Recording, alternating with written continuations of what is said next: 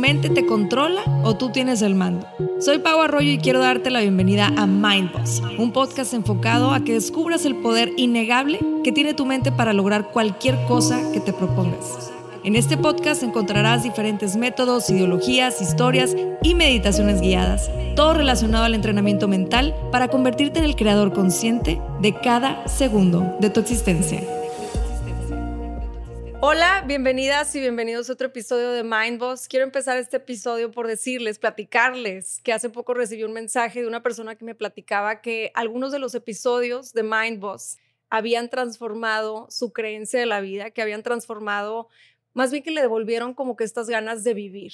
Y de verdad no saben lo que me llena el corazón que ustedes me compartan estas experiencias. Los mensajes que recibimos son gasolina literalmente para seguir compartiendo y bueno, quiero decirles que este episodio estoy segura que va a causar eso en muchas y muchos de ustedes porque es una historia maravillosa.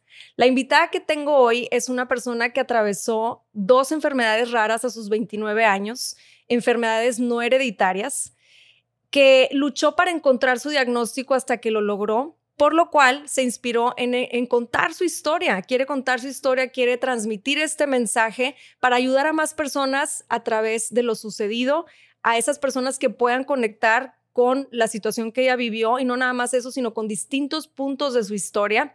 Y bueno, actualmente cada año ella imparte su plática a estudiantes de medicina para crear conciencia en la importancia de escuchar al paciente. Además, es fundadora de una consultora de recursos humanos llamada Puntual, donde su pasión es hacer de las personas una prioridad para las empresas, dejando huella en cada cliente y candidato que conecta. De esta forma se asegura que laboralmente las personas tengan un ambiente saludable para trabajar. Y no nada más eso, cuando yo leí la historia de mi gran invitada de hoy, que ahorita les voy a decir quién es, de verdad, al terminar de, leer esta historia que ella comparte, le dije, le dije, literal, eh, siento que estoy hablando con la autora de un libro y ya después me platicó que efectivamente está ahorita en el proceso de escribir su libro con su gran historia, entonces este va a ser como que el previo nos dio esta primicia para después brincar a, su, a su libro y leer toda la historia completa, más aquí nos va a compartir muchísimo de lo que ha vivido. Así que bueno, Carla González, bienvenida Carla. Muchas gracias. Muchas gracias a ti, Pau, por la invitación. La verdad es que eh, estoy muy contenta de poder compartir esta historia. Es la primera vez que, grabo un podcast como tal, entonces estoy muy emocionada de, poder compartir esto con todos ustedes. Oye, Carla, yo quiero empezar porque me compartas por qué es la primera vez que, que compartes en un podcast. O sea, me platicabas, me decías, es que como que no me, no me aventaba a platicarlo en un podcast, sentía que como que no, me, no se alineaban con lo que yo quería. Sí, mira, yo publiqué mi historia en, en internet en el 2022 y me invitaron a, varias, me hicieron varias propuestas, sin embargo a veces era como con morbo o yo sentía que el mismo podcast no iba como con la visión que yo traía y yo decía, mira, los tiempos de Dios son perfectos, cuando sea momento de platicarlo, lo va a hacer. Entonces no lo forcé, ¿no? O sea, no forcé el, hacerlo en ese entonces. Eh, sin embargo, pues bueno, aquí estamos hoy, ya es momento. Muchas gracias y qué, qué honor de verdad. Te agradezco mucho que hayas confiado en mí y en Mindbus para, para compartirme tu historia. Y bueno, Carla, me gustaría que empezáramos pues por el inicio, ¿no? Este, ¿cuándo fue que empieza toda esta transformación en tu vida? Muy bien, pues mi historia inició tal cual en el, 2019. Yo, como la platico en, mi blog, para entender un poquito mi historia hay que entender cómo era yo, ¿no? O sea, yo fui una, una mamá joven, tuve a mi hijo a los 20 años, fui una mujer muy activa, eh, me volví mamá soltera muy pronto, a los, en los 23 años aproximadamente. Y era una mujer que hacía CrossFit, hacía spinning, me encantaba subir cerros, eh, o sea, muy activa. muy, muy, muy activa. Entonces, eh, teniendo este contexto, pues realmente yo siempre tuve un cuerpo fit, por así decirlo, me alimentaba saludablemente. Eh, y pues bueno, entonces, para darte un poquito más de contexto, yo trabajaba en una empresa de recursos humanos. Eh, yo inicié ahí como practicante, después poco a poco fui subiendo de puesto, sin embargo, este trabajo sí me absorbía muchísimo, muchísimo de mi salud. mental, emocional, física, de todo, ¿no? O sea, era muy estresante. Era el muy trabajo. estresante porque yo siempre tuve metas muy, muy altas, metas inalcanzables que hoy, hoy en día no las van a alcanzar porque al final del día es una empresa de recursos humanos, ¿no? O sea, no, no somos una un maquinaria, no, no se trata de eso, ¿no? Entonces, eh, a mí me ponían metas muy altas. Siempre tuve un sueldo bajo porque tuve la promesa de que era socia. Me hicieron creer por todos estos años que era socia de la empresa. Entonces, O sea, cuando entras a la empresa, Ajá. automáticamente te convertiste en socia. No, no, no, para nada. Mira, yo entré como practicante, como practicante de atención al cliente porque yo soy diseñadora gráfica de profesión. Entonces yo entré como practicante, poco a poco fui subiendo. Cuando yo me graduó de la escuela, al yo presentar pues mi propuesta económica a la empresa, me dice, no, te voy a hacer eh, socia de una bolsa de trabajo que tenemos, tú la vas a empezar a, a mover. Y conforme fue, fue pasando el tiempo, me ofrecieron sociedad en la consultoría de recursos humanos como tal. Claro, y pues cállate tú, súper. Pues imagínate, yo teniendo hijo, yo decía, ok, me sacrificó hoy para el mañana. Siempre pensando en mi patrimonio, en lo que yo le iba a dejar a mi hijo. Entonces, eh, me fueron ofreciendo sueldo de 12, 15, que digo, tú siendo mamá sabes que pues la colegiatura, el seguro de gastos médicos, o la gasolina, nada más no te alcanza, ¿no? Entonces, en esa edad, perdóname que te interrumpa, Carla, ahí en ese momento tenías qué edad? yo tenía 20, yo empecé a los 23 años, Y a tu hijo lo tuviste a los 20. a los 20. Entonces Ajá. tenías tres años y, y en ese momento tú estabas absorbiendo completamente todos los gastos de tu hijo. Todos los gastos de mi hijo. O sea, al decirme morí mamá soltera, no es que el papá se murió, simplemente desapareció de la faz de la tierra, de hacerse responsable de, de mi hijo, como muchas mamás yo creo que lo, lo han vivido. Entonces, pues yo me hice, mi papá me dijo una vez, no vas a andar peleando eso, mejor enfócate en cómo vas a crecer, enfócate en ti para que le puedas dar el futuro que quieres para tu hijo. Entonces, esa fue como mi primicia, ¿no? Entonces, imagínate, estando en esta empresa, me dicen, oye, te, pues te voy a volver de socia, eh, tú tienes que pensar en, en cómo generar, porque al final del día tú tienes participación en un futuro, o sea, realmente, eh, pues empecé a echarle un chorro de ganas, me conformaba con sueldos que de verdad vivía al día, vivía al límite, pero dije, bueno, es para una recompensa futura. Aunado a esto, eh, como por el 2019 yo inicié una relación amorosa con mi, con mi jefe, con mi socio, O sea, con quien te propuso con quien la me propuso sociedad. esto desde el 2023. O sea, Ok. siempre fue una relación jefe-empleado. El día de mañana él se divorcia por razones del personales. Iniciamos una relación. Y bueno, esta relación también inicia con el tema de, obviamente no estoy listo para presentarte a mi familia, no estoy listo para presentarte a mis hijos. Y yo, siendo mamá de un niño, decía, pues no tengo prisa, entiendo que es un tema delicado. Claro, va, me porque espero, tiene ¿no? hijos. Tiene bueno. hijos, o sea, tiempo al tiempo, siempre pensé. Entonces, eh, bueno, platicando un poquito del estrés laboral que yo vivía, para que tengas contexto, mis compañeros me decían en muchas ocasiones como, oye, Carla, estás temblando. O sea, como, y mis manos así. Así temblaban, temblaban, no dejaban de, de moverse. Y tú ni en cuenta. Y yo decía, no, hubo un momento en el que peor, Pau, que yo decía, ay, es normal, o sea, así tiemblo, ¿no? Entonces, eh, después de esto, bueno, pues en, aproximadamente a finales del 2018, yo empecé a tener sudores nocturnos. Ya, digo, ya había pasado de practicante, ya en este momento yo era directora comercial, tenía a cargo un departamento de ventas de pues 10 personas, este, la meta sobre mis hombros y bueno, ¿no? Entonces, eh, en ese entonces, te digo, yo empecé a sufrir sudores nocturnos, para mí fue el- como que el primer síntoma de alerta y fueron siendo como muy consecutivos. O sea, yo te estoy hablando que cuando yo lo empecé a registrar es porque dije algo no anda bien. Y Ajá. en mis notas del celular registraba 28 de noviembre, 29 de noviembre. Entonces hubo un momento en el que dije, oye, de todo el mes son dos o tres días los que no sudo. Pero para yo decirte, esta, esta sensación de sudor nocturno es, yo me despertaba y mi pijama estaba empapada a las 3 de la mañana, tenía que cambiarme de pijama porque decía, me voy a enfermar. Y no había fiebre. No, no había fiebre, o sea, yo nada más me despertaba y estaba sudada, ¿no? Entonces yo decía, Mm. oye, pues la temperatura del clima y la mantenía en un promedio de 23, 24 grados como para que fuera agradable. Em, y después, este, hubo una vez que tuve que cambiar la sobrecama, o sea, como que ya era empapado desde que todo el cuerpo, la almohada, o sea, sí era como un síntoma de alarma. Eh, y de ahí empezó, ¿no? Esto fue a finales del 2018. En el 2019 empecé a tener como que de repente decía, oye, parece que tomé anoche. O sea, un martes con los ojos, los ojos este, Hinchados. hinchados, los párpados. Y yo decía, bueno, pues tú vas viviendo el día a día, sigues con tu rutina normal.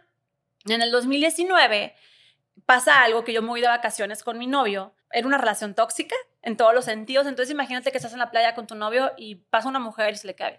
Pasa otra mujer y se le queda Pasa otra mujer y se le queda bien.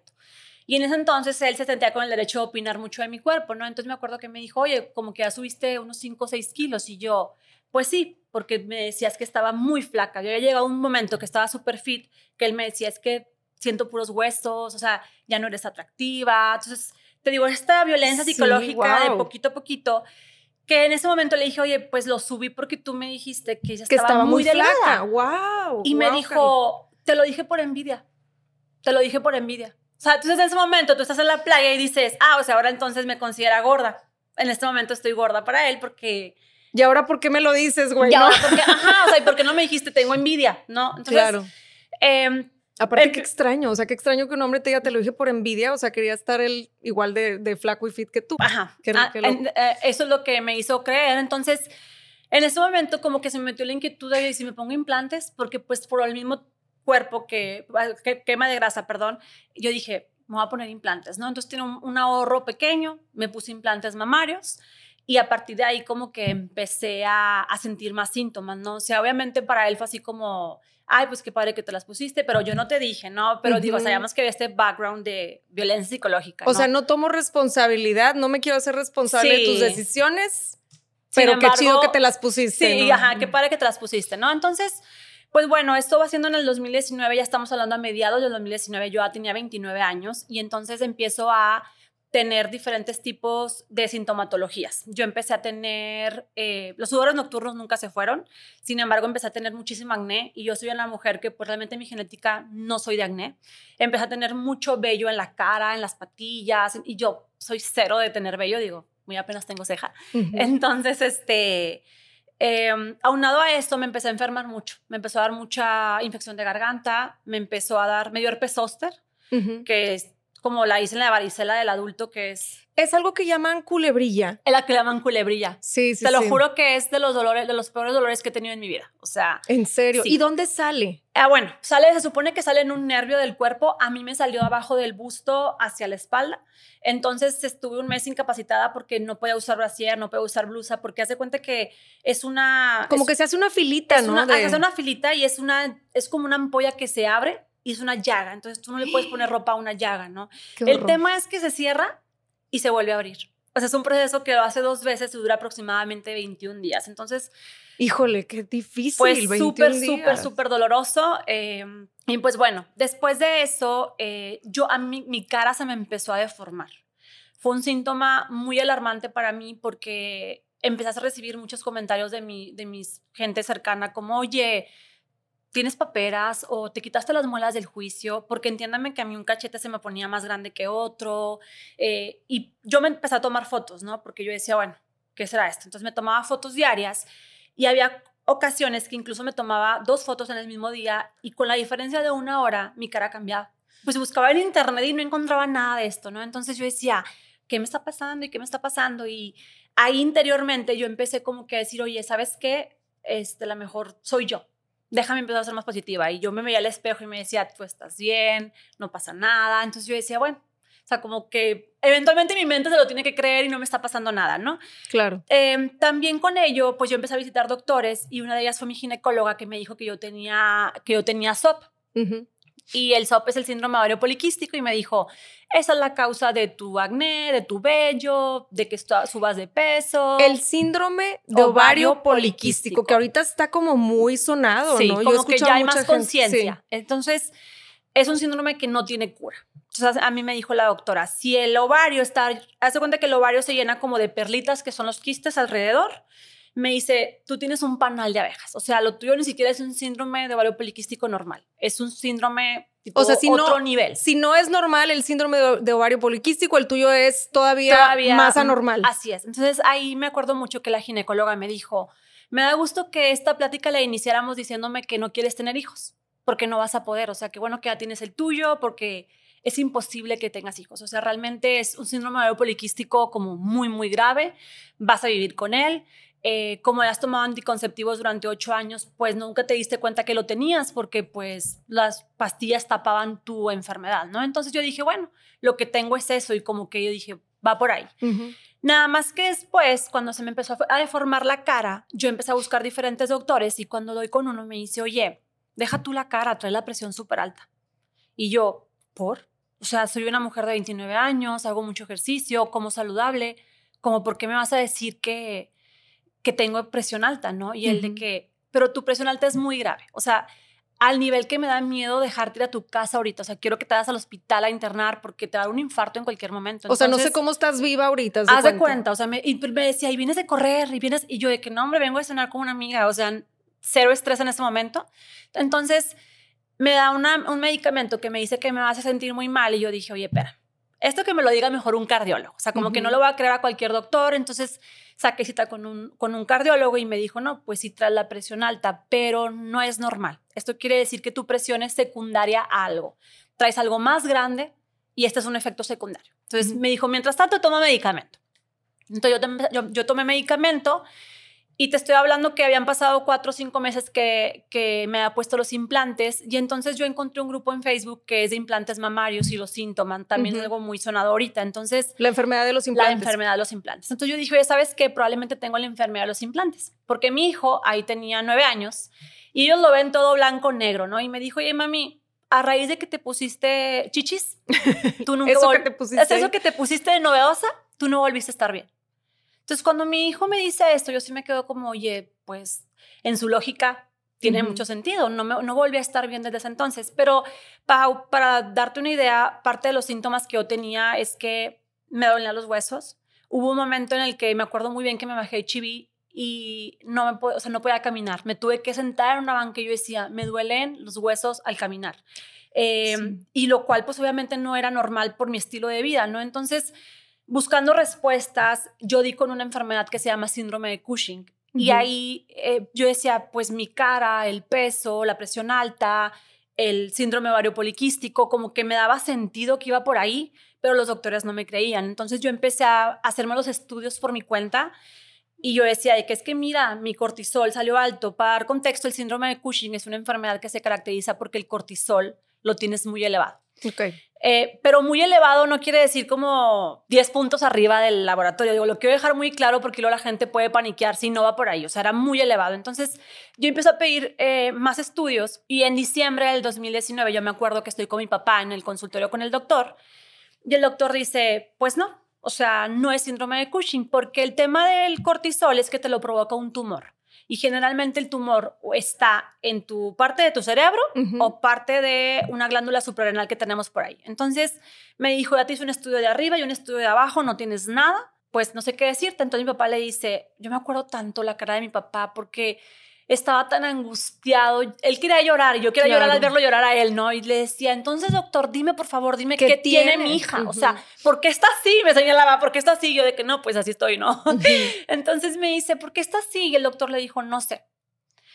Y es algo que yo le digo a los estudiantes que visito, porque para mí fue clave que el doctor me dijera, no sé. O sea, como ahí llegó él su máxima de su capacidad y con humildad reconoció que no me puede ayudar y yo dije, ok, entonces ya, está en mí. Tengo que, está en mí. Ahorita quiero hacer aquí una pausa, Carla, porque me gustaría también que nos compartieras, cuando llegaste a este momento, o sea, para llegar a este momento y a este diagnóstico, me imagino que con todos los cambios físicos, y, no nada más me lo imagino, sino que lo has compartido, pues fue, una, fue un proceso bastante difícil de aceptación, ¿no? Porque 100%. Digo, te puedo entender porque yo he vivido algunas, algunas cosas similares. Me, espejeo, como te dije, fuera de, cámaras en muchas situaciones de, de, tu historia. Mas no me puedo imaginar cómo fueron tus emociones de decir, es que yo de ser fit, de hacer todo bien, y creo que le sucede a muchas personas hoy en día, de, de verdad soy una persona buena, he hecho las cosas bien, estoy para mi hijo, ¿por qué me están pasando todas estas cosas? ¿No? O sea, ¿por qué? Porque también tengo entendido que después te diste cuenta lo de tu sociedad, ¿no? ¿Fue en ese inter también? No, hombre, bueno, y fuera. Lo de mi sociedad me di cuenta hace un año y medio, o sea... Ah, caray, ok. No, ahí este... O sea, lo emocional, ¿cómo fue en Lo este emocional en ese inter, antes de que, yo, de que yo me diera cuenta como la enfermedad como tal, sí fue muy desafiante, porque estoy rodeada de muchas psicólogas, amigas, mi mamá, entonces, como que muchas me decían, oye, si te lo estás provocando, créeme que para mí era más sencillo decir, sabes que me lo estoy provocando, déjame mejor, le echo ganas a la mente. Y yo decía, es que yo no estoy haciendo nada para provocar esto. O sea, yo me ponía post-its en el baño como, eres hermosa, y hoy estás saludable, y hoy estás bien. Y yo decía, ok. y hacía yoga. Empecé, a intentar hacer yoga y que mindfulness no me funcionaba nada.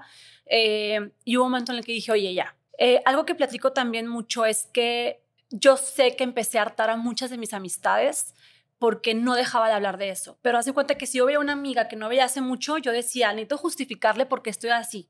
Yo no sé por qué estoy así. O sea, entonces era como estoy buscando respuestas, no tengo paperas, no tengo esto, no tengo el otro. Entonces. O sea, como justificar el por qué te veías como te me veía También, ajá, porque yo siempre había sido alguien que se fijaba muchísimo en la apariencia. Entonces, eh, parte de lo que yo me acuerdo mucho es que yo decía, ¿por qué no me valoré antes?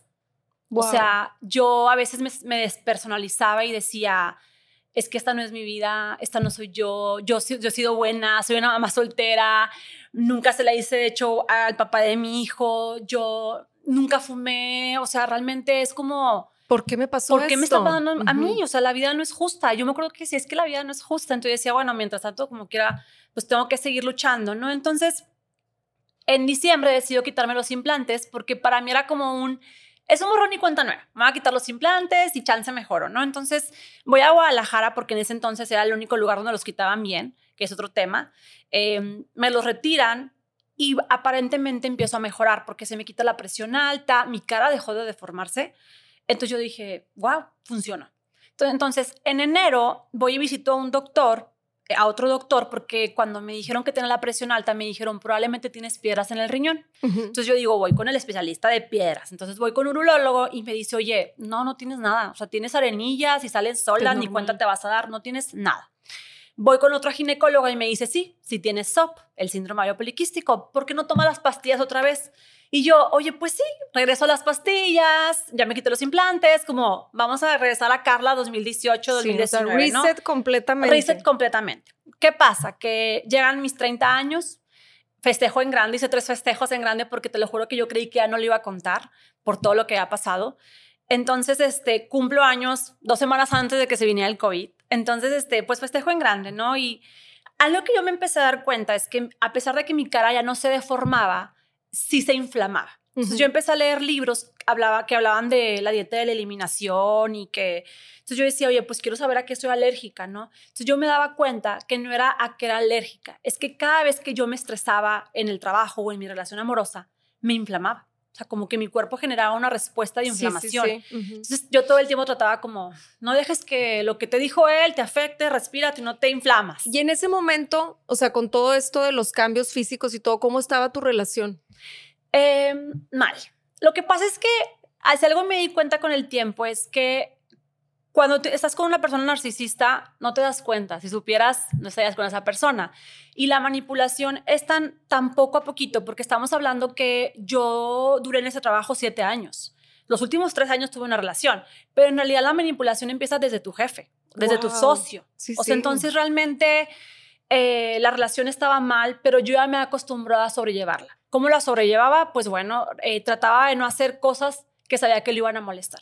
Como por ejemplo, si yo salía los fines de semana cada 15 días, que es cuando no tenía sus hijos, el fin de semana que él tenía sus hijos, yo trataba de no hacer nada, de convivir con mi hijo exclusivamente, no ver amigas, nada que fuera a detonar en él una ocasión de que se sintiera desconfiada de mí, ¿no? Porque era muy desconfiado de mí, mm. a pesar de que no había fundamento, ¿no? Entonces, este, la relación estaba mal, pero tú te acostumbras, ¿no? Y mi problema es que, imagínate, en el 2020 era mi jefe, era mi socio y era mi pareja.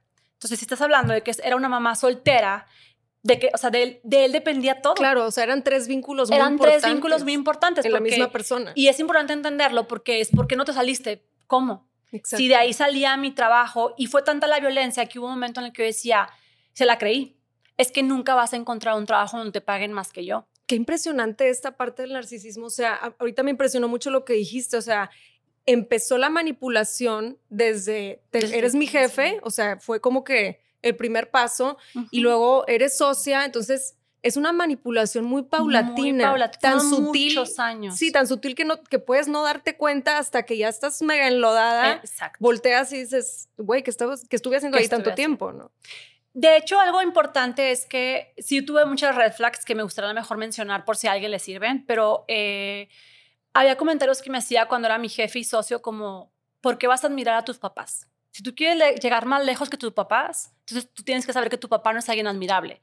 te metes semillitas extrañas de tu familia que dices tú, pero ¿por qué no puedo mirar a mi papá o no puedo mirar a mi mamá en otros ámbitos de la vida, verdad? No, no solo es el trabajo.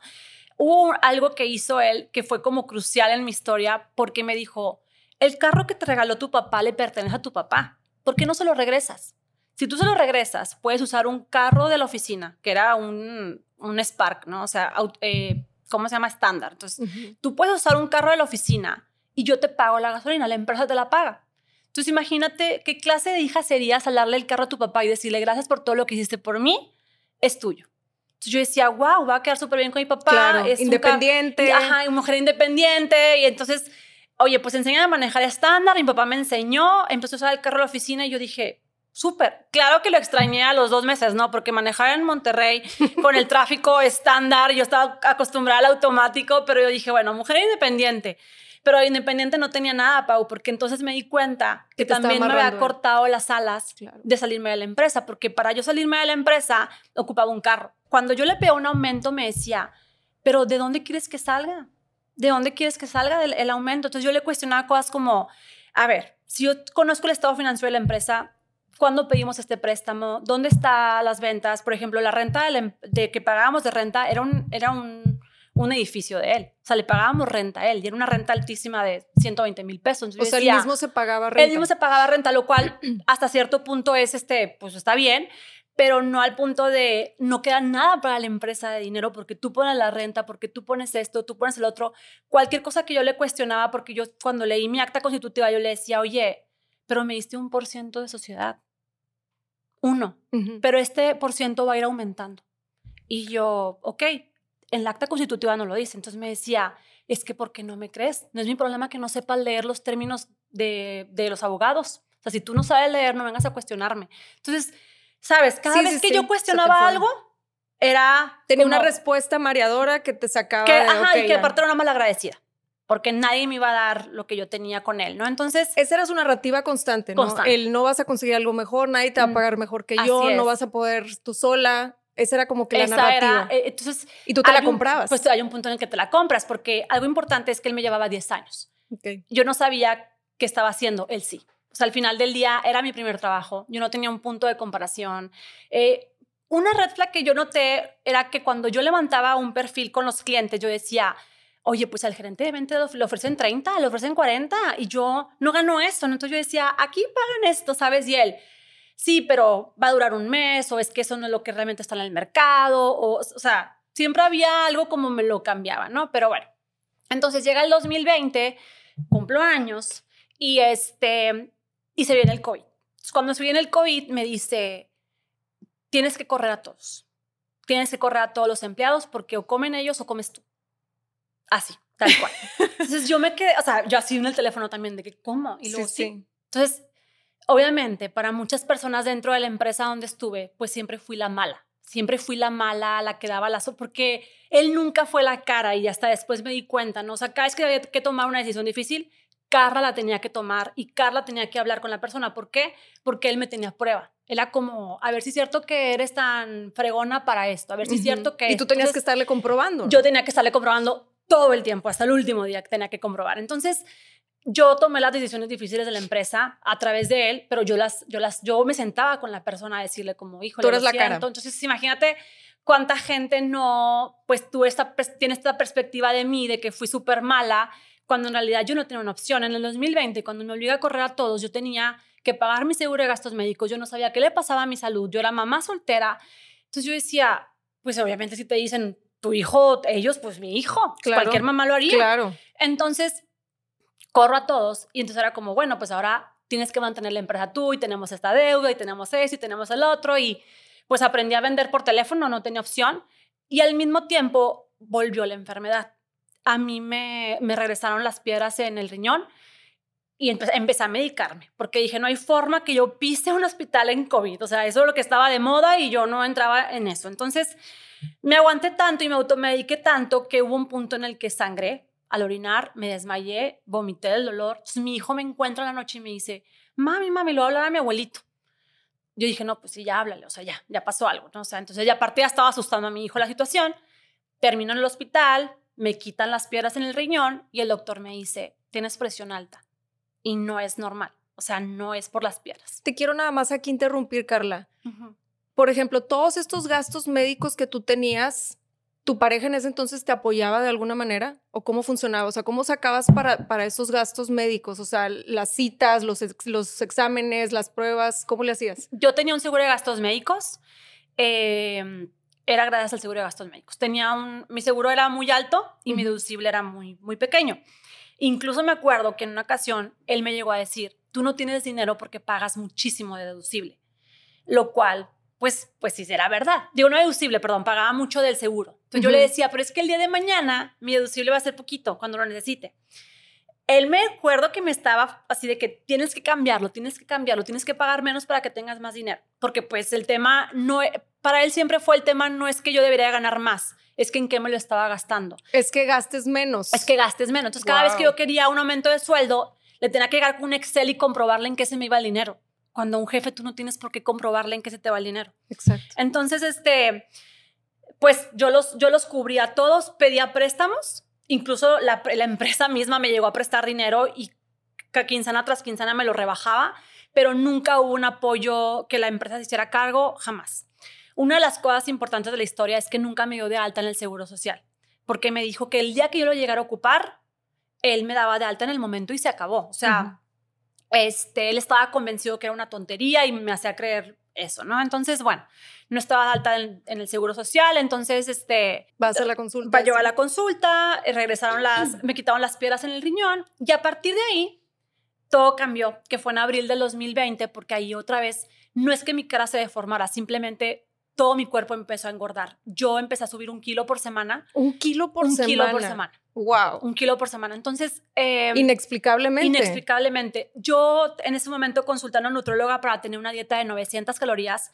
Y Pau, yo no comía ni gluten, ni trigo, ni lácteos, ni carne roja, ni azúcar. Porque yo decía, a mí un doctor no me va a decir que la alimentación.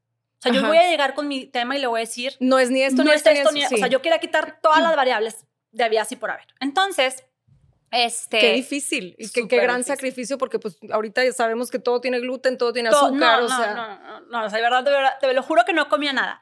El tema con el síndrome de Cushing es que de verdad, como el cortisol se eleva tanto, cuando el cortisol se eleva, cambia todo dentro de ti. Entonces, yo en ese momento tenía eh, resistencia a la insulina, tenía hipertensión, tenía hipotiroidismo, tenía deficiencia de vitamina D, osteopenia, o sea, estaba descalcificándome, eh, más aparte la subida de peso, tenía colesterol altísimo, que pues no iba de acuerdo. Entonces mi, doctor me dice que si ahí me metía en un cuadro, un cuarto, perdón, con un vaso de agua, si tú ibas a subir de peso, o sea, no había nada que tú pudieras hacer para evitarlo. Incluso hacer ejercicio me hacía aumentar de peso porque eleva el cortisol, entonces yo no podía hacer ejercicio más que caminar para el corazón, pero nada más. O sea, ni el ejercicio me ayudaba. Entonces, eh, fue una odisea estar buscando este, respuestas. Me imagino que fue muy desgastante emocionalmente porque no nada más es muy frustrante y ahí sí te puedo decir que yo lo viví también con todavía es fecha que no tengo diagnóstico. O sea, es muy frustrante brincar de doctor en doctor, estarás de acuerdo que es muy frustrante para el paciente porque dices, es que uno me dice una cosa, el otro otra, uno me dice te tenemos que operar mañana y el otro te dice no, espérate tres meses ¿Cómo, ¿Cómo lidiabas con todas esas emociones y además cómo lidiabas con saber que tenías todo esto, el, el, la osteoporosis, si, era osteoporosis. Sí, osteopenia. Osteopenia. un paso antes de la osteoporosis. Ah, ok. O sea, todo esto, todos estos síntomas y, y diagnósticos que traías, ¿cómo fue emocionalmente eso? Y sabes qué, Carla, sobre todo me llama mucho la atención el que nos compartas de qué herramientas te agarraste, o sea, para, para emocionalmente seguir en esta lucha? Siento que tuviste como mucha resiliencia para, para seguir luchando y te lo digo desde el corazón, o sea, yo siento que yo con esos diagnósticos yo hubiera dicho, sabes que me tiro a la cama y no me vuelvo a despertar y ya, o sea, que se acabe el mundo, ¿no? Porque como que es muy abrumador saber todo esto tengo, entonces, ¿de dónde sacaste esas fuerzas o qué herramientas te sirvieron emocionalmente? Este, emocionalmente, mi hijo. Mi hijo era... Qué mejor razón. Sí. O sea, era, era César el hecho de pensar que yo no estuviera y que su papá dijera, ay, mejor siempre sí quiero a mi hijo y se los quitará a mi papás porque legalmente podía hacerlo, era lo que decían no. O sea, yo no, yo no, no me puedo permitir, o sea, no, no es mi tiempo, no lo, o sea, no te la compro, Diosito, no te la compro, no es ahorita. O sea, sí dije no. Entonces, eh, yo seguí buscando respuestas. Tanto hablé del tema, este, un día me salió en Facebook una, las cookies, las, las mentadas cookies en Facebook. me apareció doctor José Miguel Hinojosa en neuroendocrinólogo. Entonces, porque un tema que yo traía es que cuando me hicieron el TAC del cerebro, mi doctor leyó la hoja, pero no reprodujo el CD. Entonces, como que siempre traje la espinita de, ¿por qué le crees al radiólogo? Porque tú no metiste el CD y dijiste, ah, si no tiene un tumor. Entonces, como que cuando veo neuroendocrinólogo, digo, este sí lo va a checar. Este lo va a checar. Pero en COVID, imagínate, en, en mayo. Entonces me dice, no, pues una cita, eh, pues por videollamada. Y yo, no, es que a mí me tienes que recibir. O sea, le dije, es así. Yo dije, si él no me cree, nadie me va a creer. Dije, a mí me tienes que recibir. Con todas las medidas que quieras, pero me tienes que recibir. Me dijo, ¿sabes qué? Está bien. Te digo mañana, no sé qué. Eh, me preparé demasiado para esa cita. O sea, yo creo que nunca me había preparado tanto para una cita. Llevaba todos mis laboratorios que traje aquí. Sí, de hecho, aquí, este, aquí, trae su carpeta, Carla. Traigo mi carpeta, aquí se puede ver en la Yo también tengo mi carpeta. Porque yo decía, a mí no me van a decir que no tengo esto. O sea, aquí está. Aquí, está, todo. Aquí están todos mis laboratorios. Pero te voy a decir, cuando el doctor me vio, me vio y me dijo, tienes síndrome de Cushing. O sea, o sea, fue un diagnóstico inmediato. Me dijo, tienes síndrome de Cushing, hay que buscar el tumor, porque probablemente no está ni en el cerebro ni en, ni en la glándula suprarrenal. Entonces, nada más para dejar esto claro, cuando hay síndrome de Cushing... Hay un tumor. Hay un tumor, ¿Hay sí o sí. No, hay dos opciones, síndrome de Cushing, endógeno o exógeno. Exógeno, ¿qué quiere decir? Que te lo causan los corticoesteroides. No sé si has visto estos casos donde la gente abusa del betametasona, de la, de la cremita para las rosaduras de los bebés y les da un Cushing que se llama exógeno, esa causa de los corticoides, entonces de los esteroides y tienes que dejarlos para poco a poco empezar a desinflamarte, que es lo que le pasa a Selena Gómez, ah, que está tomando estos esteroides, entonces tú la ves por el un poquito más llenita por el lupus, es una pues es como una solución, pero pues eh, un síntoma secundario es el Cushing, ¿no? Entonces, el, el, tema es que el mío era endógeno. Endógeno es que quitas primero la variable de todo esto y entonces es encontrar el tumor.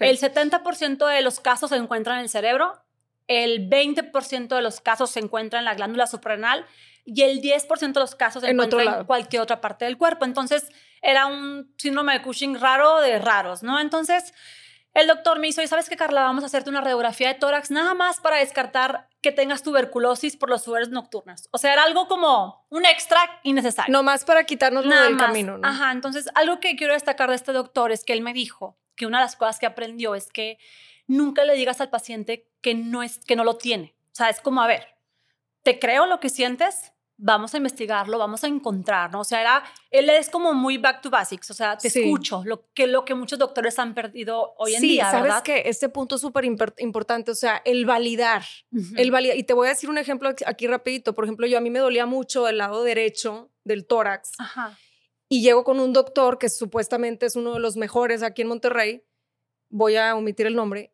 y llego y le digo, es que traigo esto y estoy vomitando todo y traigo un dolor muy fuerte del lado derecho, y me dice, ¿de qué lado cargas a tu niña? Pues no sé, del izquierdo o derecho a veces. Ah, por eso te duele. Y le digo, y por eso vomito. Bueno, es que, ¿quién va a saber más? Tú o yo, yo soy el doctor y no sé. Entonces ahí yo dije, no, no, ¿cómo? Entonces, eso de, de validar al paciente, ojalá que nos estén escuchando muchos médicos y gente que esté tratando de ser médico también, de verdad eso es punto clave. O sea, no pueden ir por la vida invalidando los síntomas del paciente porque el paciente es quien convive con sí mismo o misma todo el tiempo. Claro. Y algo importante es que los laboratorios se volvieron nuestro peor enemigo y nuestro amigo a la vez, porque el peor enemigo es que si aquí este laboratorio me dice que estás bien, estás bien. Y no es cierto, o sea, los laboratorios no siempre es no cierto, siempre es cierto ¿no? Entonces, este, a mí eso, el que el doctor me validara y me dijera, vamos a encontrar una respuesta, fue la primera vez que yo sentí que podía poner mi salud en manos de un doctor. ¿Sabes qué valoro yo también mucho, Carla? Que los doctores sean de ese tipo de personas que están tan apasionados con su profesión que les interesa el caso. Que si en caso de no tener un diagnóstico, no entender tu, tu, tu cuadro, se meten, se meten a averiguar qué es hasta que dan con el, con el diagnóstico. ¿no? Sí, entonces te digo, yo, yo esa cita salí aliviada. Me acuerdo que venía con mi papá y le digo, por primera vez me siento en paz. Después de tantos años digo, ok, voy a confiar en lo que el doctor me diga, pongo mi salud en sus manos, voy a hacer lo que él me diga. Para mi sorpresa, me hago la radiografía y se ve un nódulo ahí. Ahí donde. Un nódulo en el pulmón derecho. Órale. Ajá, entonces yo ahí no entendía qué estaba pasando. Entonces me mandan a hacer un otro estudio y se ve otra vez el nódulo y entonces me mandan a hacer un estudio especialista para medir tumores neuroendocrinos, porque este, tipo de, tumor que tiene que ver con el Cushing tiene que ver con el área neuroendocrina, que es como el área hormonal, ¿ok? Entonces me mandan a hacer un estudio y ¿cómo te explico que yo le rogaba a Dios que saliera mal? O sea, porque yo decía, si sale mal, me van a creer. O sea, que fuera algo que, saliera algo. Entonces, me da mucha risa porque mi mamá me cuenta que en sus grupos de la iglesia y todo les decía como, vamos a pedirle todos a Dios a que mi hija le salga un tumor. Y todas como, ¿cómo? O sea, ¿cómo? o sea, ¿cómo que no? Queremos que le salga un tumor porque si se lo quitan se va a aliviar, ¿sabes? Sí, o sea, como que querían, querías ya tener el, el motivo. El motivo por lo que me estaba pasando. Exacto. Entonces, pero mi mamá me decía que como que las amigas eran como, ¿cómo? ¿Cómo? Sara, ¿quieres que, que, que, que, salga un tumor? Es que es lo que estamos buscando. Entonces, a Carla no le salió un tumor, le salieron cuatro. Cuando me hacen este estudio, pintan cuatro que los doctores le llaman lesiones. Ok. Entonces, ¿Y los este, cuatro en el pulmón? No, eran dos en pulmón, uno en mediastino, ahí me enteré de su existencia, que está por aquí. Sí, nunca lo había escuchado. O sea, por el cuello.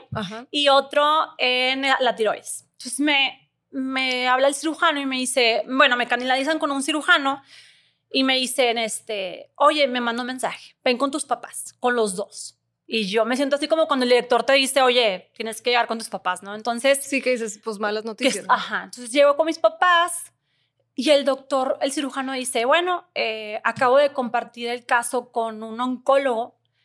Cuando dice eso, se me heló la piel. O sea, porque mm, a pesar de que he investigado mucho, como que yo dije, espérame, o sea, decir oncólogo asusta. O sea, ¿de qué estamos hablando? O sea, esto Porque es nada más quitándolo y me curo y sigo con mi vida. Claro. Entonces el doctor me dice, el, el, oncólogo cree que pueden ser dos cosas. Puede ser MEN, es una enfermedad, la verdad la desconozco, pero es como hereditaria. ¿MEM? MEN, como de hombre. Ah, Es una enfermedad genética rara que tu cuerpo produce todo el tiempo tumores neuroendocrinos. Entonces me decía, pudiera hacer eso. Cuando me dijo eso, yo dije, por favor, no, yo ya tengo a mi hijo, no le di opción de, sabes, como que si yo tuve la enfermedad así, probablemente decidiría no tener hijos, ¿no? Entonces, este, y la otra opción me dijo eh, cáncer de células pequeñas de pulmón. Entonces, cuando me hice eso, un poquito de contexto, es que yo estudié medicina tres años. Ok, entonces por eso como que tienes conocimiento. Tenía conocimientos. Cuando me hice eso, mis papás estaban como, ah, ok, muy bien. Pero yo estaba como, ¿de qué estás hablando?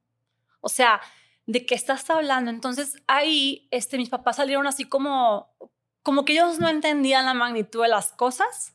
Pero tú sí. Ellos sí. Y el doctor sabía que yo sí.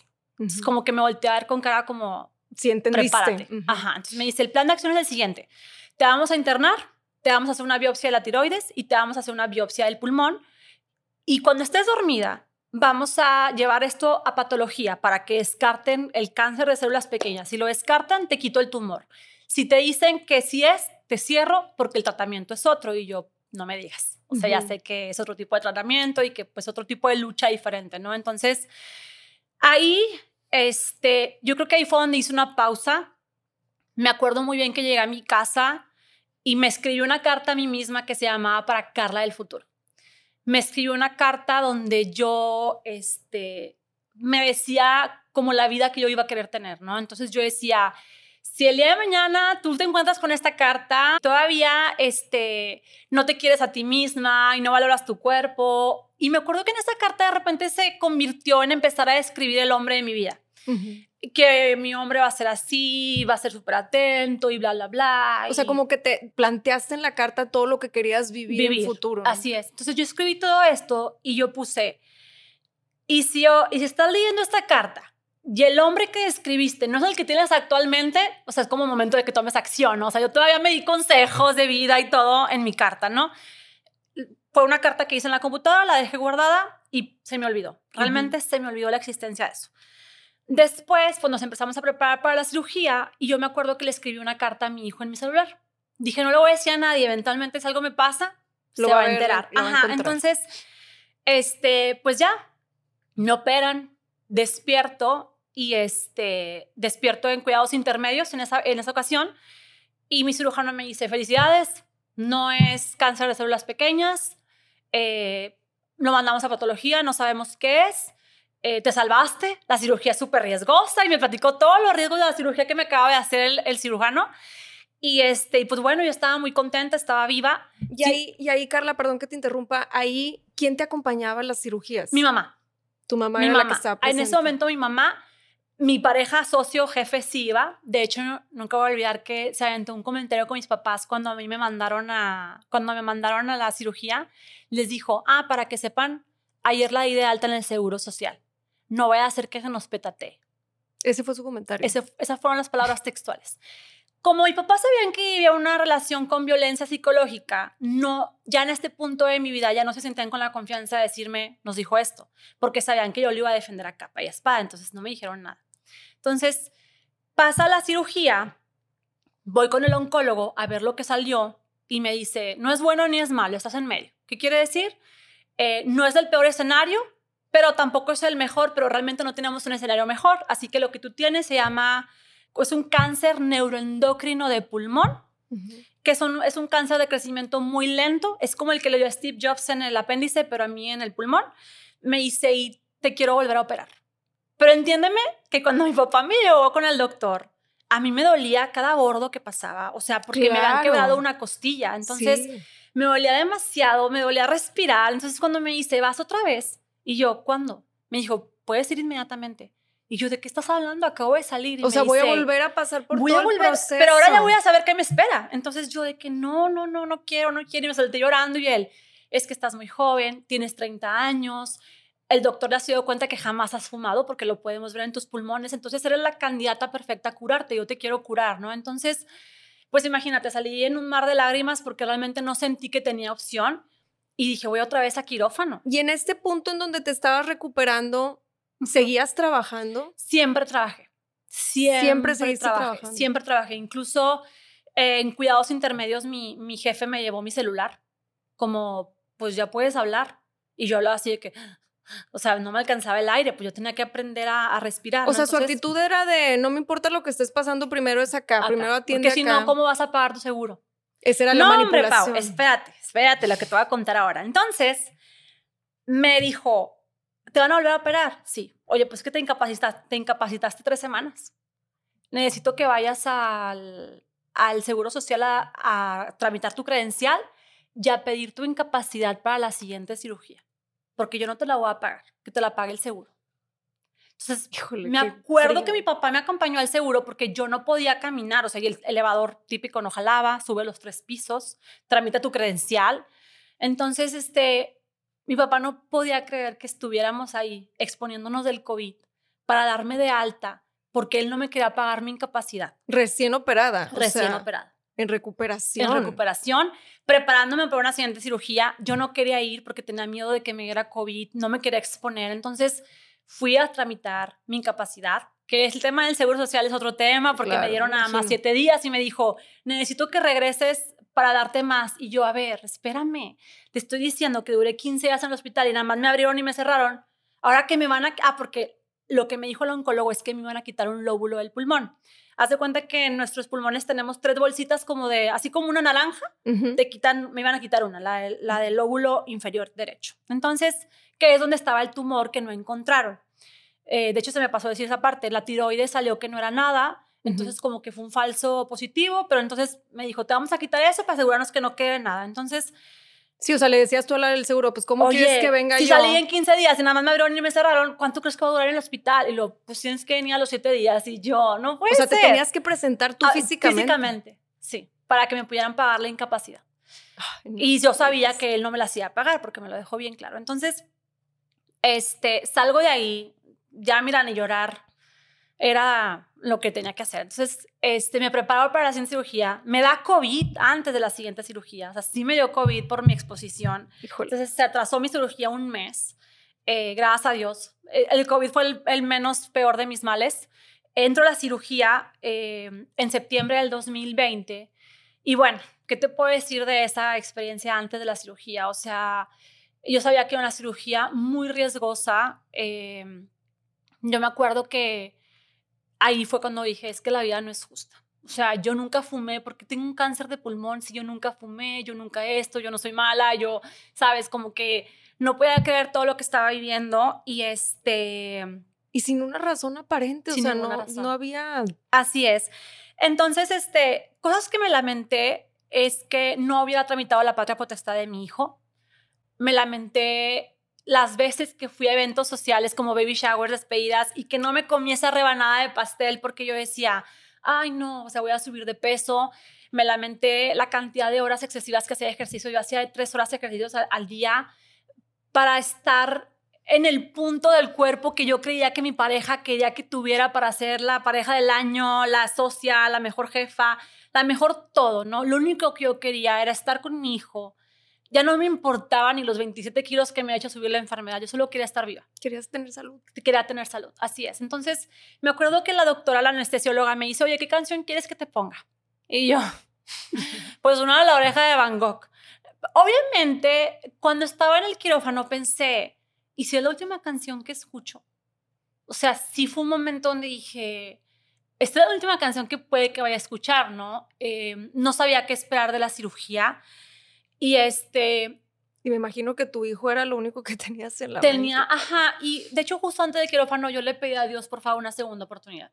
Yo le decía, dame una segunda oportunidad, voy a entender que tengo una misión de vida, voy a buscar la misión de vida, voy a valorar mi cuerpo, en el cuerpo en el que esté, voy a, pues, ¿qué te digo? O sea, pero ya en el momento que estaba en el quirófano, dejé de pedirle a Dios. O sea, un momento donde dejé de pedirle a Dios y empecé a agradecerle yo no sé si era como para irme al cielo, pero yo de aquí, de aquí soy una mujer agradecida.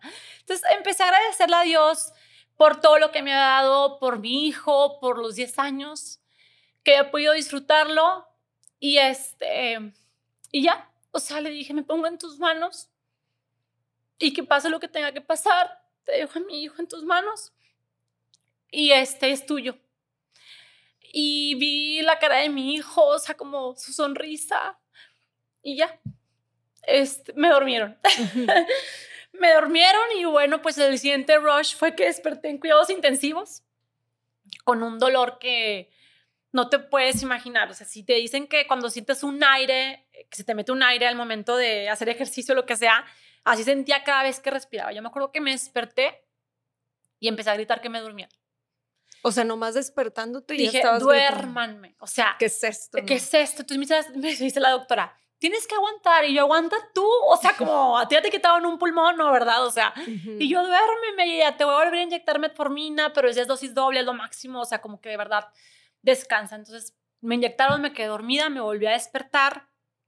Y ahí estás como en un momento donde dices, no puedo llorar porque esto me va a producir mocos y probablemente me va a doler más. Entonces era como, respira, corto, suave.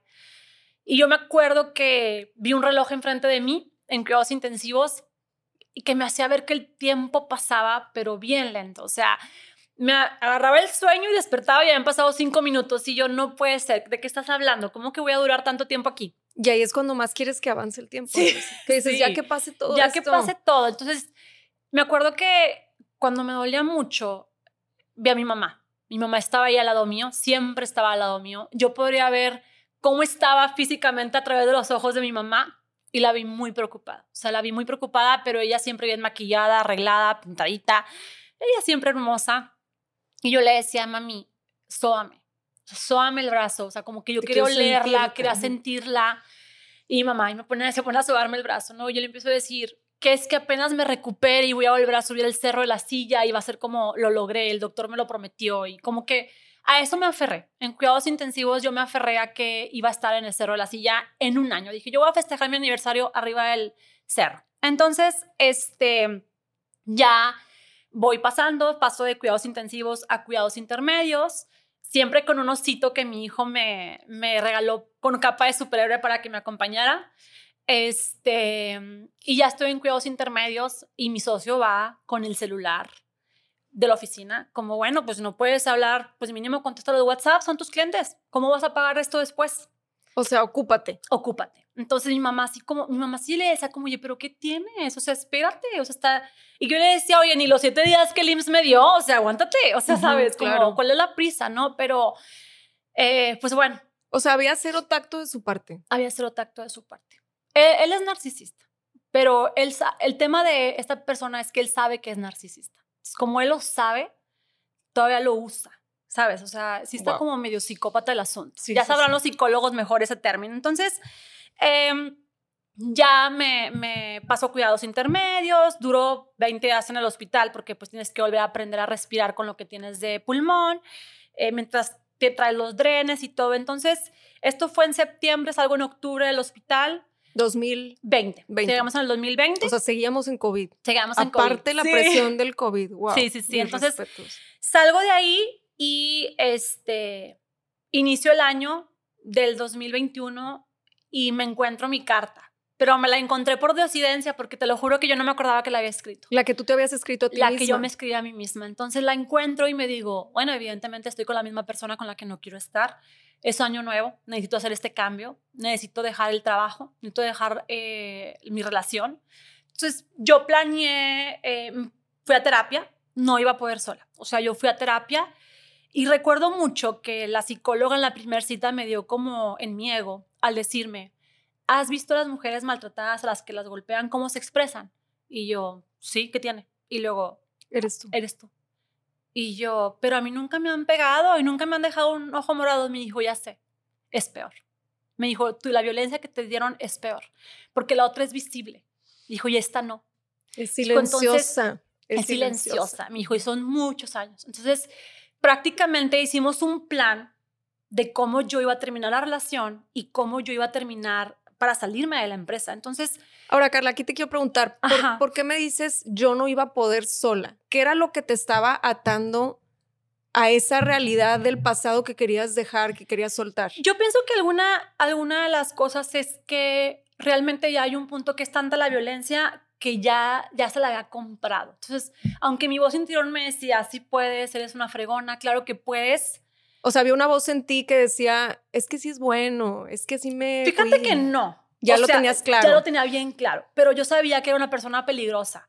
No sé si, fue, si es o no una persona peligrosa, pero al menos eso fue lo que me hizo creer, ¿no? Entonces, yo sabía que tenía que ser como más cautelosa, a lo mejor que era que alguien supiera lo que estaba viviendo, que me hiciera ver que no estaba mal al querer dejarlo, que, porque pues sus, sus palabras siempre eran como, ¿quién te va a querer más que yo? O sea, ¿quién va a soportar todo lo que viviste?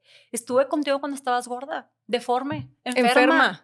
¿Sabes? Exacto. Entonces, eh, porque para esto, una vez que me quitan el óvulo del pulmón, pierdo los, el- los kilos pues en cuatro meses. O sea, realmente regresé a mi normalidad, ¿no?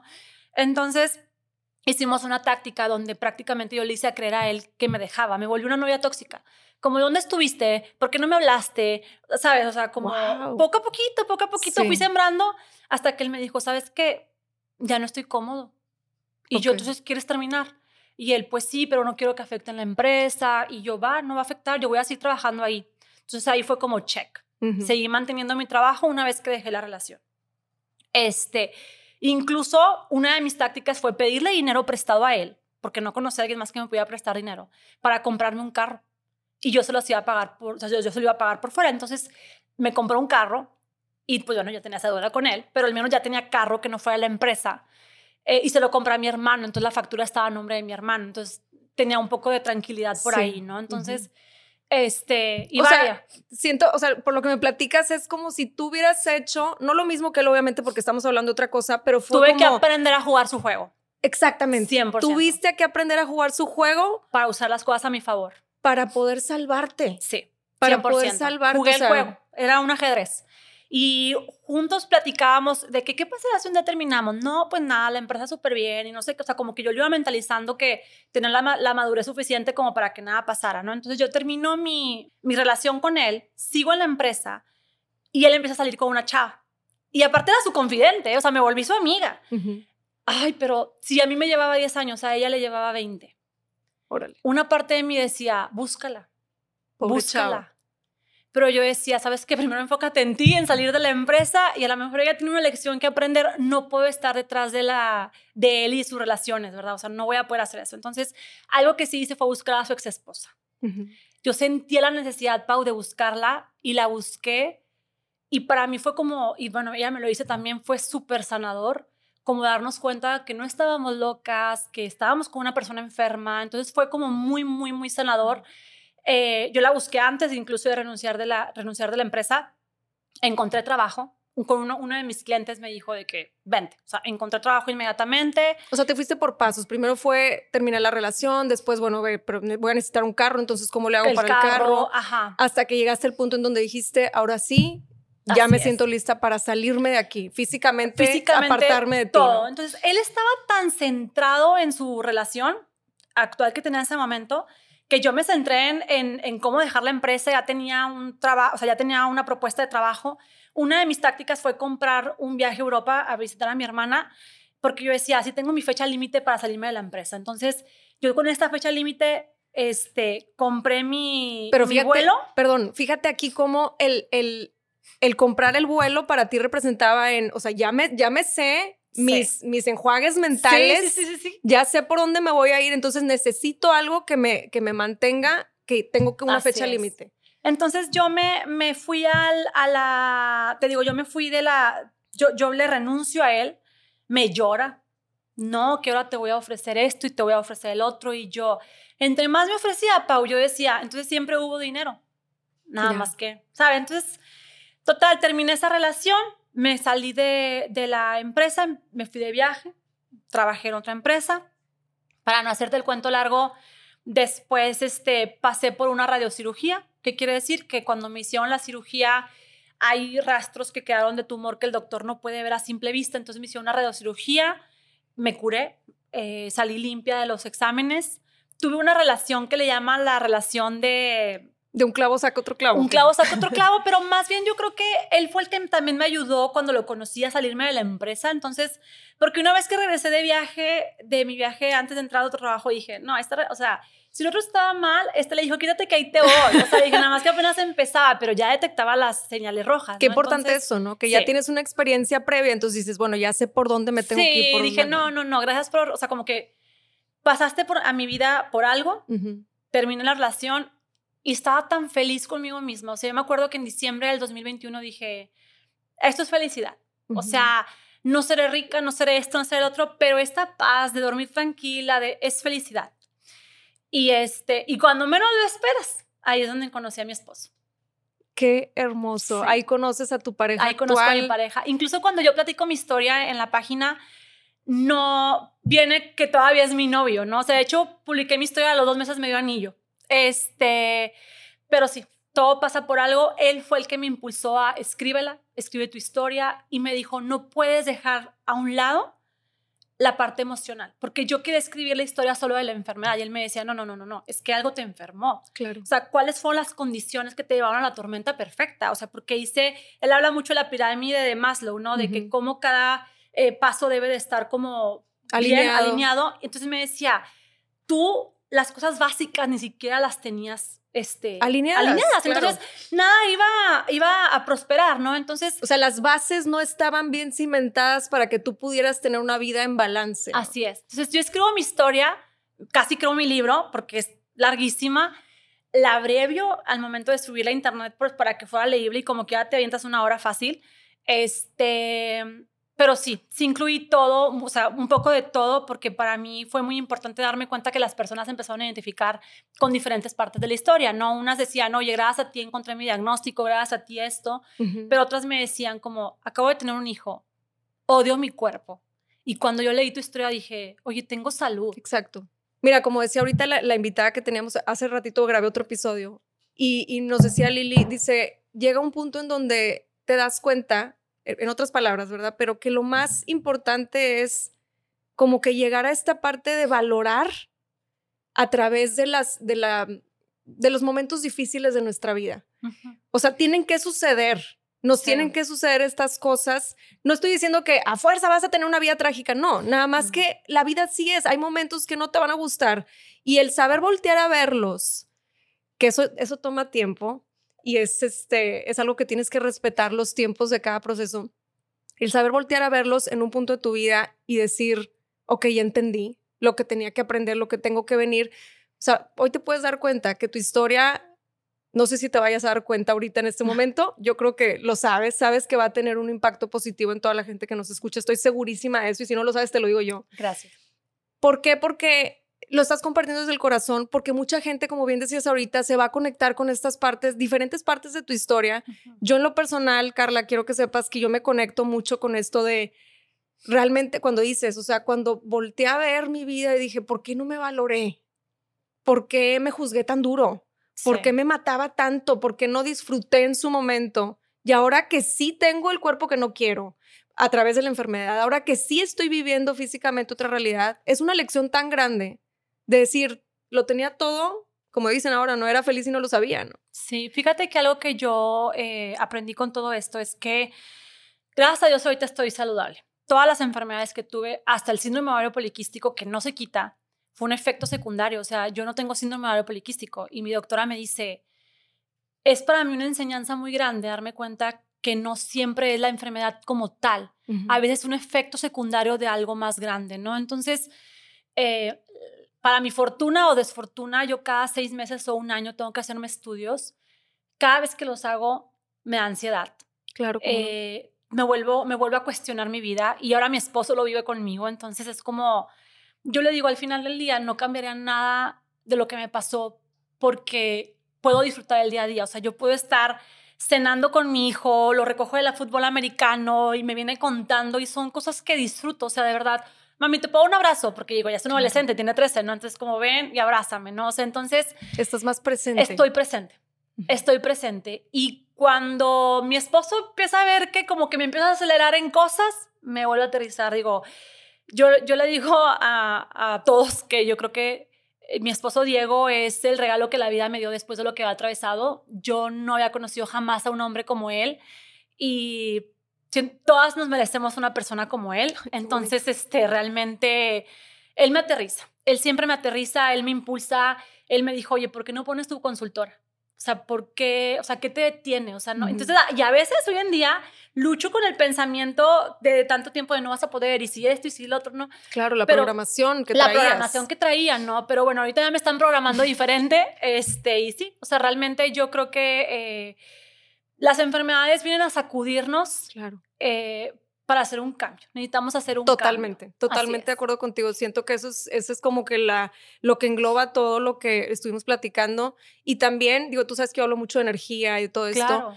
Darnos cuenta de cómo cuando sabemos poner nuestros límites sanos, sabemos identificar cuando nosotros también nos estamos poniendo en una situación que nos está drenando, eso cambia tu energía tan, tan drásticamente de manera positiva que entonces te abres a recibir a la persona que realmente sí viene a sumar.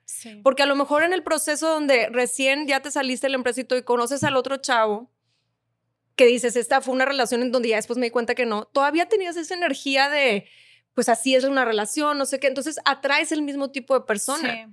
Y cuando ya entiendes de verdad, de fondo, de raíz, todo lo que estás viviendo y por qué y para qué lo estás viviendo, cambia tu energía y entonces llega a ti la persona que tiene que llegar. Y yo creo que de ahí viene lo de que nos dicen mucho el amor propio, ¿no? El de ámate tú como quieres que te amen y todo, porque sí, o sea, realmente necesitas estar feliz contigo, quererte a ti para que el día de mañana llegue esa persona. Y si no, es que está bien, porque en ese momento de tu vida tú ya no sientes que necesitas a alguien porque te tienes a ti, ¿no? Y yo de verdad espero que esta historia eh, impacte en que no necesitas atravesar una enfermedad como las que todos, o muchas de las personas que venimos aquí atravesamos, realmente es como, oye, mejor que mi historia te haga valorar tu día a día, te haga valorar tu hoy, o sea, te haga decir, oye, pues nadie tiene la vida comprada, ¿no? Y a mí me lo recuerdan cada seis meses. Entonces, Qué bonito. Este, sí, yo creo que eso es lo, esencial, el, verdaderamente vivir el momento. Yo, este, valoro mucho eso. O sea, cada momento con mi hijo es... Claro, me imagino. Y es el mensaje que quieres transmitir. Carla, de verdad te agradezco no sabes desde el alma todo lo que nos compartiste. Tu testimonio es de verdad muy valiosísimo para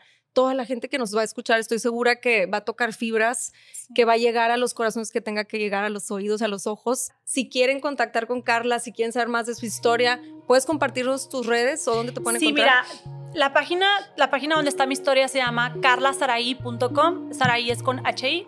Ahí viene en la parte inferior mis redes sociales. Como quiera, mi red social es Carla S, G de gato, G de gato, que son mis iniciales, y puntual RH.